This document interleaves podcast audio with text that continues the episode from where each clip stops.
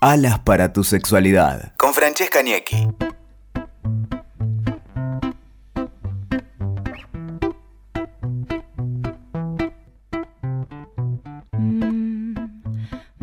Hola, ¿cómo están? Esto es Alas para tu sexualidad y hoy tengo un tema que no es muy placentero pero que es muy importante que lo trabajemos, lo visibilicemos y concienticemos sobre él y esto es el abuso dentro de las relaciones consentidas. Cuando digo abuso siempre que me refiero a él tiene que ver con que no haya consentimiento, que algo sea impuesto. Puede ser toda la relación completa impuesta o puede ser algo, una parte de esa relación que haya sido impuesta sin el consentimiento de la otra persona.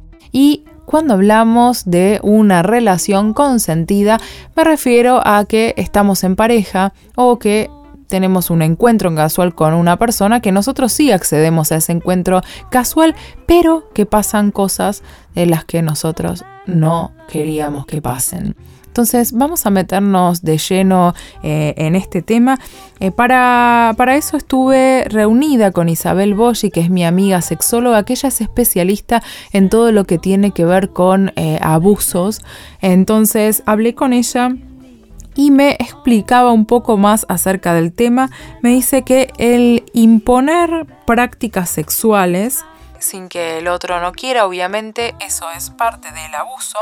Poner en la cama a otra persona, por ahí vos estás con tu pareja y de repente él convocó a alguien más y lo incluyó en tu cama sin tu consentimiento, obviamente eso es un abuso. Negarse al sexo seguro también es parte de los abusos ella me nombraba que después empecé a recibir cantidad de mensajes sobre mujeres que le había pasado el tema de cuando se sacan el preservativo en el medio de la relación, sin obviamente el consentimiento de la otra persona, manipular al otro para tener relaciones, obligar a tu pareja a tenerlas.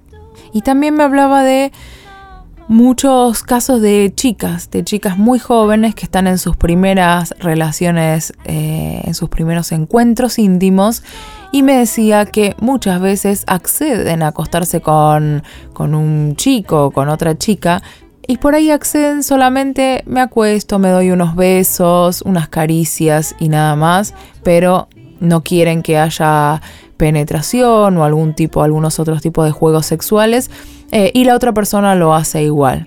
De alguna forma manipulando la situación, obligando al otro a hacerlo.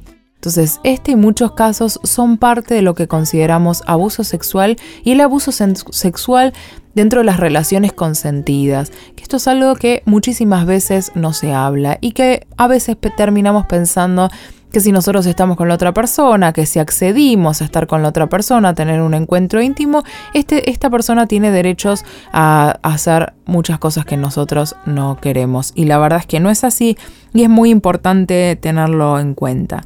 Quiero primero contarles algunos mensajitos que me fueron llegando por las redes sociales. Las redes las cambié porque por ahí era difícil encontrarlas y ahora se llaman, como este podcast, Alas para tu sexualidad. Así que más fácil que Francesca Ñequi. Así que vamos a ir, eh, les voy a contar algunas que me llegaron, algunos comentarios que me llegaron por redes sociales cuando trabajé este tema y después les voy a hacer escuchar algunos audios de las seguidoras que se animaron y que para mí es muy importante que nos animemos o a mandar un mensaje para que yo pueda difundirlo o a mandar un audio porque todas estas cosas, el hablar y el conocer de otros casos nos ayudan a tomar conciencia y a saber qué tenemos que hacer frente a estas cuestiones. Les voy a contar algunos chiquititos así que, mm, que me llegaron. Una de las chicas me decía que, mm, que ella no quería que la filmaran y la filmaron igual. Otra decía discutimos, me pegó y me obligó a tener relaciones. Me abusaron a los 22 años y recién me doy cuenta al leer este posteo.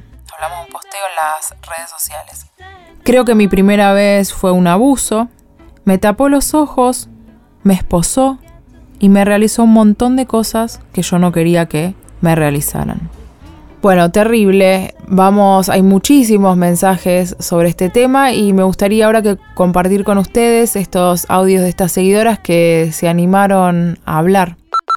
Bueno, con respecto a los abusos dentro de las relaciones consentidas, me pasó hace poco que la persona con la que yo estaba teniendo relaciones se sacó el preservativo sin avisarme. Eh, lo descubrí por casualidad, la verdad que que me enojé mucho, ya que esta persona no sabe si yo me cuido, no me cuido, cómo lo hago. Me pareció irresponsable desde ese lado y una falta de respeto hacia mi persona porque no era lo que se había acordado. Además, eh, intuyo que si se lo sacó conmigo puede ser una práctica habitual, lo cual me deja bastante preocupada. Y bueno, la verdad que lo que tenía, lo que iba a ser un buen momento terminó mal, por lo menos para mí. Y la verdad que no me gustaría que me vuelva a pasar. Hola Francesca, bueno, te cuento cómo fue mi experiencia. Esto pasó ahora unos 10 años, más o menos. Yo tenía 20 y pico, había salido hacia relativamente poco de una relación estable, de convivencia, y estaba soltera de nuevo. Y, bueno, empezando a, a verme con gente. No tenía casi nada de experiencia en, sexo casual. La verdad es que siempre había estado con personas que conocía o que después se habían convertido en una relación. Eh, y este caso era distinto. Yo igual no era un extraño este, este hombre, me lo había reencontrado, era alguien que yo conocía a través de un amigo en común. O sea, era amigo de un amigo mío y nos habíamos visto bastante en una época, eh, compartido grupo, digamos, o sea, era alguien a quien conocía Después por un tiempo no nos habíamos visto, nos habíamos reencontrado y se había dado de vernos.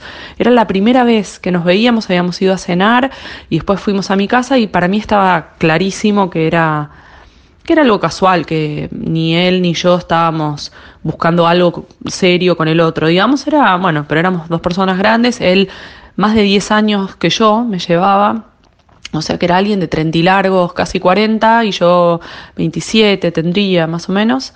Em, y bueno, pasó que estábamos teniendo relaciones en la oscuridad, obviamente, y en un momento yo supongo que lo habría agarrado, no sé, no me di cuenta o no me acuerdo cómo, eh, toqué y se había sacado el forro. En ese momento yo me, me sorprendí y me acuerdo que lo encaré, le dije, pero te sacaste el forro.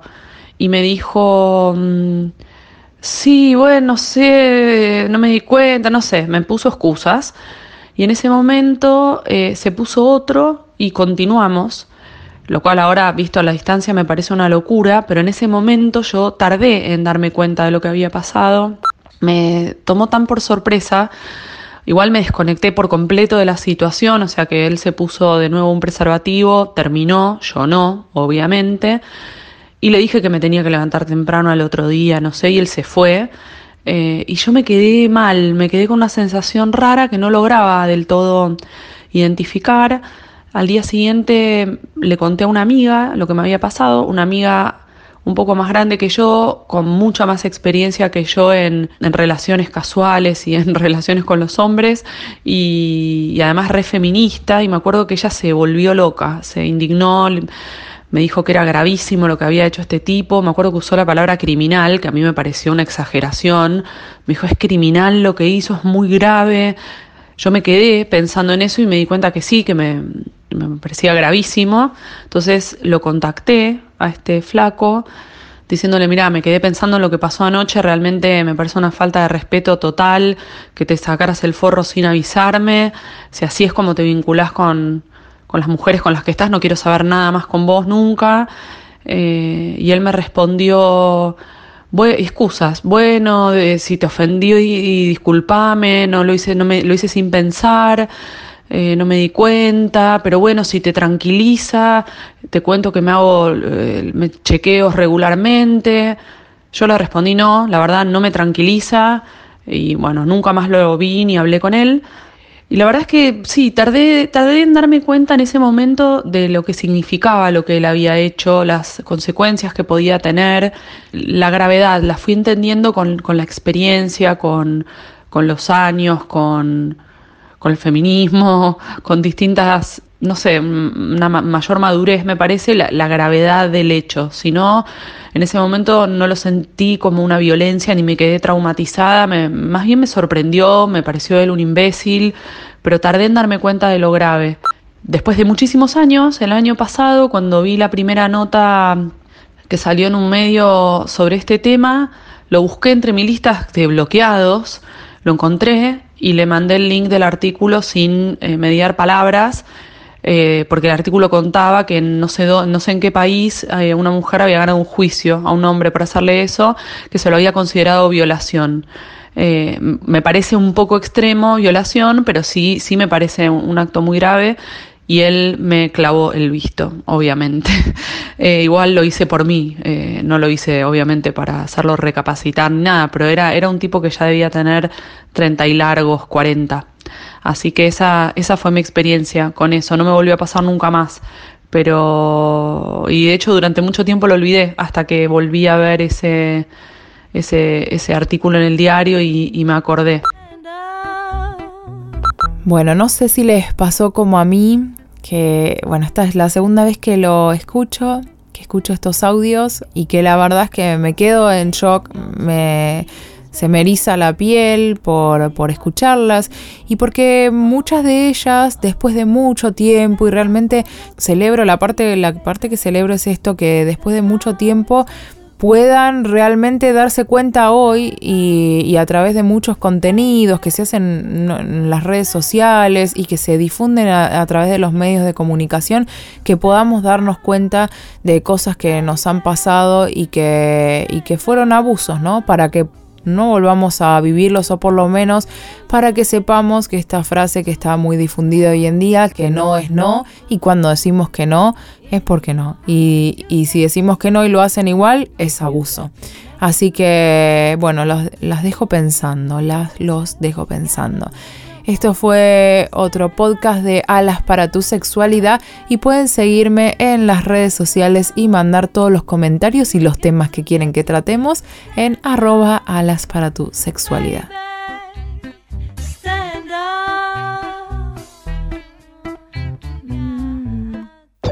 Escuchaste Alas para tu sexualidad con Francesca Niecki. WeToker. Sumamos las partes.